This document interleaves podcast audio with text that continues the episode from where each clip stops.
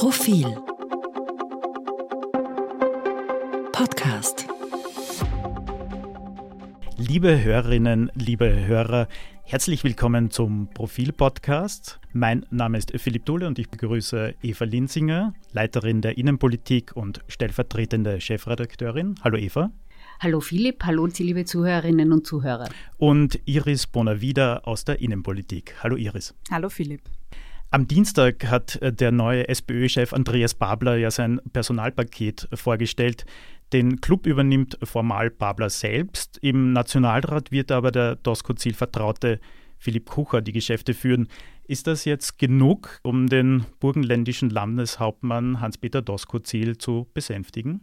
Ob es genug ist, das wird sich in den nächsten Wochen herausstellen. Doskozil hat über Jahre daran gearbeitet, selbst Parteichef zu werden. Er hat am Parteitag, als er geglaubt hat, er habe die Wahl gewonnen, gesagt, für ihn sei ein Lebenstraum in Erfüllung gegangen.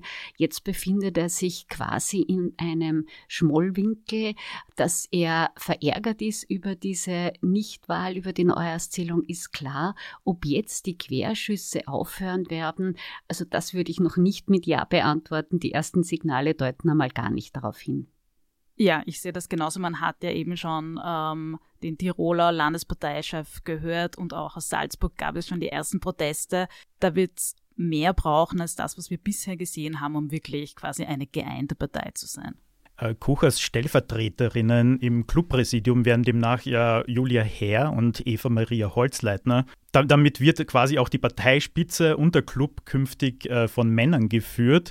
Passt das eigentlich zum durchaus vielleicht auch feministischen Anspruch, die die SPÖ haben möchte? Eigentlich nicht. Andreas Babler hat ja von Anfang an gesagt, die SPÖ-Frauen werden eine sehr große Rolle in der Partei ähm, spielen, auch weil sie natürlich mit Pamela Rendi-Wagner ähm, die erste Parteivorsitzende verloren haben. Und man hätte schon damit gerechnet, dass eine der führenden Positionen in der Partei mit einer Frau ähm, quasi besetzt wird. Das ist jetzt nicht so. Es gibt zwar mit Julia Herr und Eva Maria Holzleiter Stellvertreterinnen, aber das ist natürlich die zweite Reihe, nicht die erste Reihe. Auffällig ist auch, dass Babler ein sehr durchaus junges Team und auch ein eher unbekanntes Team jetzt zusammengestellt hat. Hat jetzt vielleicht auch irgendwie die sozialistische Jugend die SPÖ übernommen? Es sind in der Bundesgeschäftsführung jetzt äh, zwei neue Personen, die bisher wahrscheinlich nur Insidern, Insiderinnen bekannt waren, Sandra Breiteneder und Klaus Seltenheim. Beide haben eine Vergangenheit in der SJ. Sandra Breiteneder war auch in der Kampagne von Andreas Babler aktiv, war einmal im Kabinett von der ehemaligen Staatssekretärin Mona Dutzter. Mit Klaus Seltenheim kommt auch jemand, der in der SJ aktiv war. Allerdings gibt es sehr selten an der Spitze der Partei der SPÖ jemand, der gar nie in einer Jugendorganisation war. Das waren auch Werner Feimann, Alfred Gusenbauer. Nur QuereinsteigerInnen wie Pamela Rendi-Wagen haben diese Vergangenheit nicht.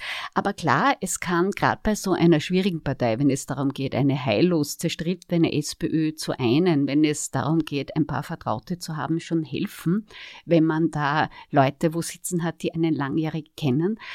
Haken daran ist, beide hatten bisher keine Führungsfunktionen in der Partei. Sowas ist immer auch ein Risiko, wie das ganze ähm, Projekt ähm, SPÖ unter Andreas Babler ein Experiment mit offenem Ausgang ist. Babler ist jetzt ja quasi eine Woche im Amt. Äh, kann man jetzt schon sagen, wie er seine SPÖ, wie er die SPÖ positionieren wird? Er wird sie jedenfalls politischer, ideologischer positionieren oder positionieren versuchen.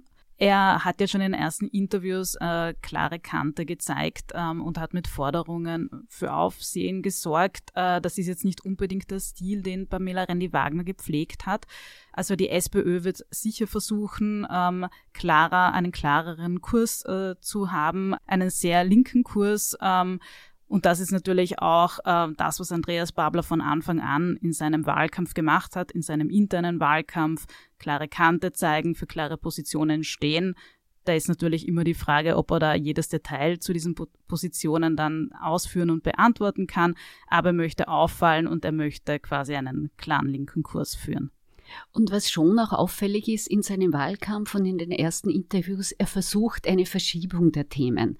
Also es wurde weniger über Migration, Asyl gesprochen, sondern viel über Verteilung. Da geht es um Vermögenserbschaftssteuerung, dann ging es um die Frage Maximalverdienst von Vorständen, wie auch immer er das genau regeln will. Also da fehlen noch etliche Details.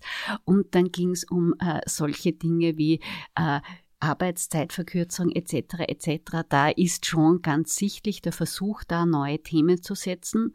Das zweite Auffällige, die politische Konkurrenz schießt sehr scharf auf ihn, was quasi sein größter Vorteil ist. Wir haben es beim Parteitag gemerkt, wo er wirklich eine Brandrede gehalten hat, die viele mitgerissen hat. Also seine rhetorischen Qualitäten sind gleichzeitig auch seine größte Schwäche. Äh, er redet sich manchmal in einen Wurstel hinein, um es quasi salopp zu sagen. Und da gab es jetzt schon in der ersten Woche einige erstaunliche Widersprüchlichkeiten und auffällig ist, wie scharf er attackiert wird. Also insgesamt ist mit ihm an der Parteispitze der politische Diskurs sehr viel schärfer geworden. Ja, und wenn man jetzt aus Sicht der SPÖ eine positive Sache aus dieser ganzen Mitgliederbefragung ähm, herausziehen kann, dann ist es schon, dass über Inhalte geredet wurde.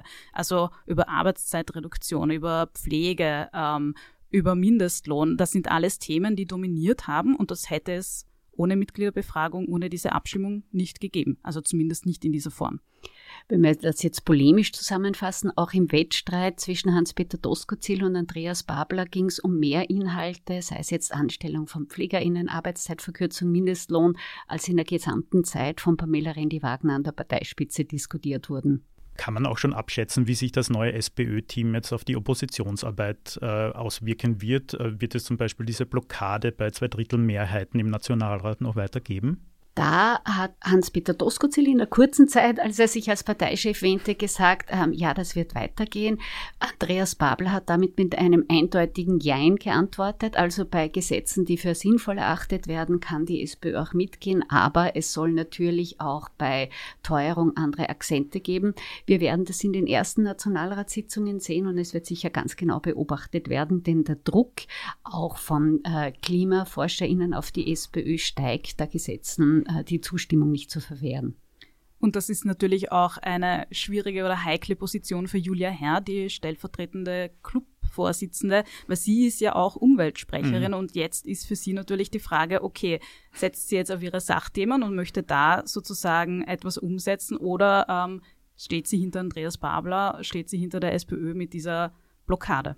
Iris, du hast es ja schon früher äh, in, in, unserem Gespräch angesprochen, dass es in ersten Interviews die zwei Landeschefs Georg Dornauer und David Ecker bereits inhaltlich auf Distanz zu Babler äh, zur neuen Parteiführung gegangen sind. Kann man sagen, geht der rote Konflikt in die nächste Runde jetzt? Er wird sicher irgendwann in die nächste Runde gehen. Die Frage ist nur, wie viel Zeit ähm, die Partei Andreas Babler in der Zwischenzeit lässt. Er hat ja bei seinen ersten Interviews auch gesagt, dass er das Asylpositionspapier neu ausarbeiten möchte, dass es ihm zu wenig ins Detail geht. Da gab es schon einen Aufschrei in den Ländern und sobald es wirklich da um die Umsetzung geht, um Antworten, es finden nächstes Jahr ja auch EU-Wahlen statt, wird es ganz sicher noch zu heftigen Debatten in der Partei kommen. Vielleicht noch eine Metafrage von mir. Österreich hat ja viel Erfahrung mit Rechtspopulismus. Babler, kann man sagen, schlägt doch einen durchaus linkspopulistischen Kurs ein. Ähm, kann das in Österreich funktionieren? Das ist eine der großen Fragen, die über dem äh, Experiment äh, steht. Ja, Österreich hat wirklich jahrzehntelange Erfahrung mit Rechtspopulismus seit Jörg Haider. Wenn wir uns jetzt die vergangenen Wahlergebnisse angeschaut haben, Tirol, Kärnten, Niederösterreich und vor allem Salzburg, wo die KPÖ Plus einen richtig äh, großen Erfolg für ihre Verhältnisse eingefahren hat, da sieht man schon, dass einfach auch der Druck auf der linken Seite da ist, dass Themen wie Teuerung die Menschen sehr bewegen. Äh, und da könnten natürlich auch äh, solche Themen wie Umverteilung, Vermögensbesteuerung etc. ziehen. Und man wird sehen, wie das ankommt. Aber gerade die Wahl in Salzburg war irgendwie ein Beleg, dass es auch äh, quasi für Protest von links der Mitte Platz gibt, gerade weil die Unzufriedenheit mit der Regierung sehr hoch ist. Danke für das äh, Salzburg-Stichwort, Eva. Es gibt das ja in Salzburg das dritte Bundesland mit einer schwarz-blauen äh, Regierung.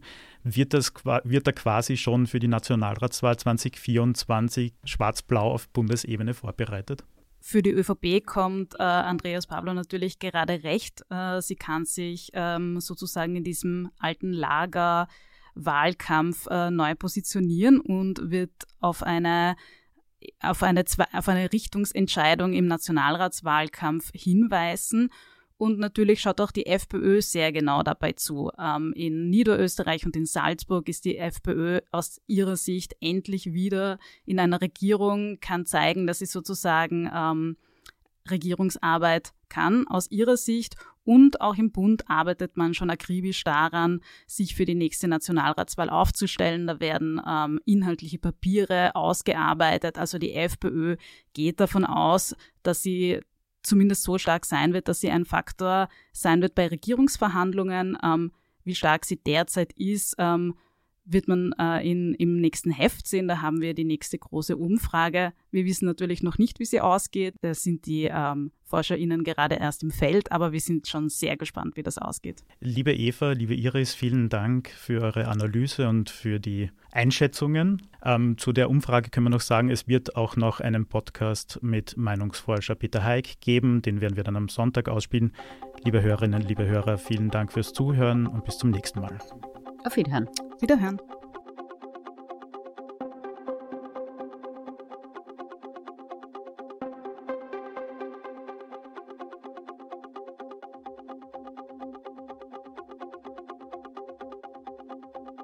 Mehr zum Thema auf Profil.at.